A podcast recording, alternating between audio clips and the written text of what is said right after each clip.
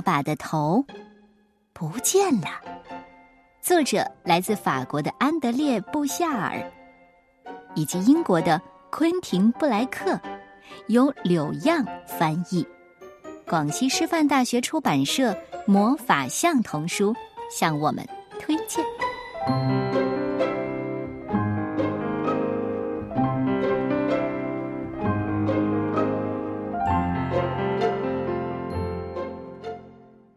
我爸爸的头不见了，现在他的肩膀上面什么也没有。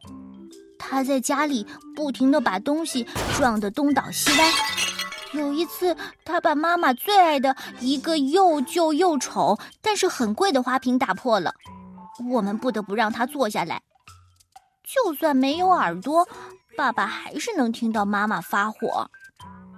爸爸终于安静下来了。他一动不动，看起来就像断电了一样。我们趁机去找爸爸的头。一开始，妈妈迅速的扫了一遍每个房间，接着又看了一遍，这一次更加的仔细。然后，她甚至连根本不可能藏着爸爸的头的地方都找了一遍，什么洗衣机里呀、地毯下呀。最后，她不得不承认。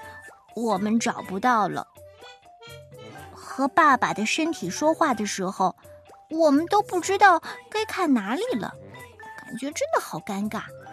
嗯，还有，该怎么和大家解释爸爸的头不见了？更糟糕的是找不到了呢。妈妈开始哭起来，她都能想象人们会怎么议论。哦，你看看这个粗心的女人，连自己丈夫的头都找不到了。更别说孩子们的袜子会怎么样。所以，我和弟弟决定给爸爸做一个头。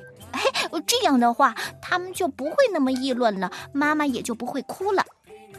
其实，给爸爸做一个头很容易，因为他长得一点也不像电影明星。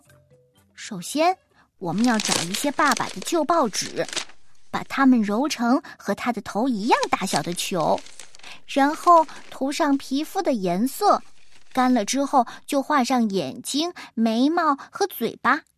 哎，鼻子可以用土豆来做。要是你爸爸的鼻子很大，加一点花菜试试看怎么样？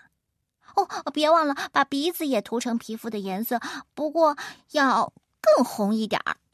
嗯，最后要是你爸爸还有头发，就得来点毛线和胶水。哎，就这样，大功告成了。爸爸的头终于做好了，看起来比原来的还要棒，而且和真的一模一样，连妈妈都没有认出来。妈妈说：“哦，太棒了，你们找到了。”不过，当我们用铁锤敲打这个头，证明给妈妈看它只是一团纸的时候，哦。妈妈竟然晕倒了。星期一的早晨，爸爸必须出门去上班。他坐在驾驶座上，妈妈正好有空，就坐在副驾驶的位置上，帮爸爸控制方向盘。到了公司大门前，爸爸就自己下车走了进去。这可能是他一直以来的习惯。你不得不承认，爸爸的头不见了，其实，其实带来不少的好处。比如说，要是你做了什么坏事，他完全不会大惊小怪的。爸爸总是乖乖的听妈妈说话，为他做好所有的家务，因为他没有办法自己思考啊。所以妈妈说什么他就做什么。妈妈有了一个能干的帮手，爸爸不但开开心心的做饭、摆放餐具，还爱洗碗，连地板都会打扫的干干净净的。是爸爸累了，妈妈就给他喂土豆泥和其他一些切碎的食物。只是我们一点也不期待睡前时光，因为妈妈亲完我们，就得轮到爸爸了。嗯，那种感觉可真恐怖，因为纸是硬硬的，刮到脸上很不舒服。要是你笨到还要去亲一下爸爸的话，你你满嘴都是颜料。不过，好像妈妈开心的不得了，因为她的丈夫再也不会呼噜连天了。爸爸还保持着原来的很多习惯，那些大人自然而然就会做的事儿。举例来说吧，有一天早晨，我们不得不给他的脸重新涂色，因为他习惯了上班之前要刮一刮胡子。还有一次，他出去慢跑，结果他把头忘在了床上。妈妈飞快的骑上自行车追了出去，我站在车后座，弟弟弗雷迪像只灰狗一样在后面拼命的追。等我们追上爸爸，我得负责把他的头给粘回去。幸运的是，那个早晨我们在公园里没有遇见任何人，不然的话，三个穿着睡衣的家伙追着一个没有头的男人，那是多么奇怪的一道风景啊！我们几乎追到公园的另一边，才追上爸爸。他被树根给绊倒了，我们全都跌坐在他的身上。很快，我们就让一切恢复了原状。只是爸爸的表情看起来 有些可笑，因为我跌倒的时候不小心把他的头压扁了一些。总是乖乖听话的爸爸，让我和弟弟有了一个主意。要是带他去百货商场，不管让他买什么，他都会毫不犹豫的买给我们。哎，说走就走，我们想了一个绝妙的办法。弗雷迪躲在爸爸的夹克里面，用袋子把他和爸爸绑在一起，然后通过一个空的酸奶瓶来模仿爸爸的声音来说话。呃，你好。嘿。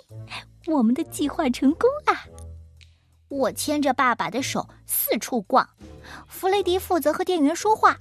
就这样，我们让爸爸买了很多很棒的东西：遥控飞机布娃娃、电脑游戏光盘、脚踏汽车、两套佐罗夫电动火车城堡和洋娃娃做的玩具敞篷车，还有超级酷炫的、浑身都有武器的太空战士，就连他们的裤腿上都有呢。就在我为洋娃娃选一辆可以带他们去度假的粉红色私人飞机时，弗雷迪被一头和真的猛犸象一般大的蓝色猛犸象玩偶给吸引了。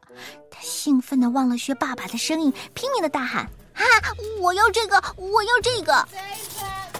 等我们到了收银台，爸爸伸手从夹克的口袋里掏出钱包，又从钱包里拿出信用卡，然后。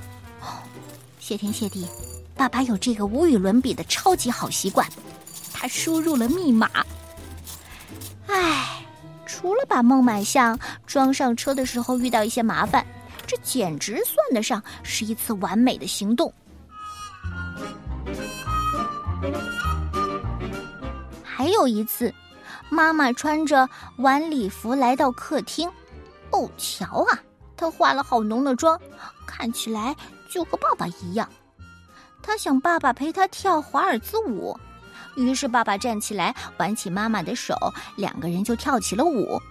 一开始妈妈很高兴爸爸可以陪她，可是没多久她就抱怨爸爸跳得太快了，快的她不得不大声的喊停。啊，哦，亲爱的，停，停下，停下！爸爸立即停止了舞步，妈妈摇摇晃晃的坐了下来，不停的抱怨他的头很痛。爸爸很开心，因为他的头一点也不痛。当然啦，他根本就不会头痛，对吧？突然有一天，爸爸带着他真正的头回来了。唉，原来他为了能全神贯注的完成一个超级棘手又无比重要的项目，就把自己的头留在了办公室里。爸爸好像完全不记得没有头时发生的事儿，我们也没有告诉他。反正我们很高兴，因为我们实在实在太想念爸爸真正的头了，想念他熟知的做巧克力蛋糕的秘密配方，还有睡觉前他用低沉的声音给我们讲的每一个故事。到了晚上。我们很开心，又能听到爸爸那个连厚重的墙壁都能穿透的超级呼噜声。嗯，当然，妈妈也一定非常想念这个声音。至于那个纸做的头，谁知道它现在在哪儿啊？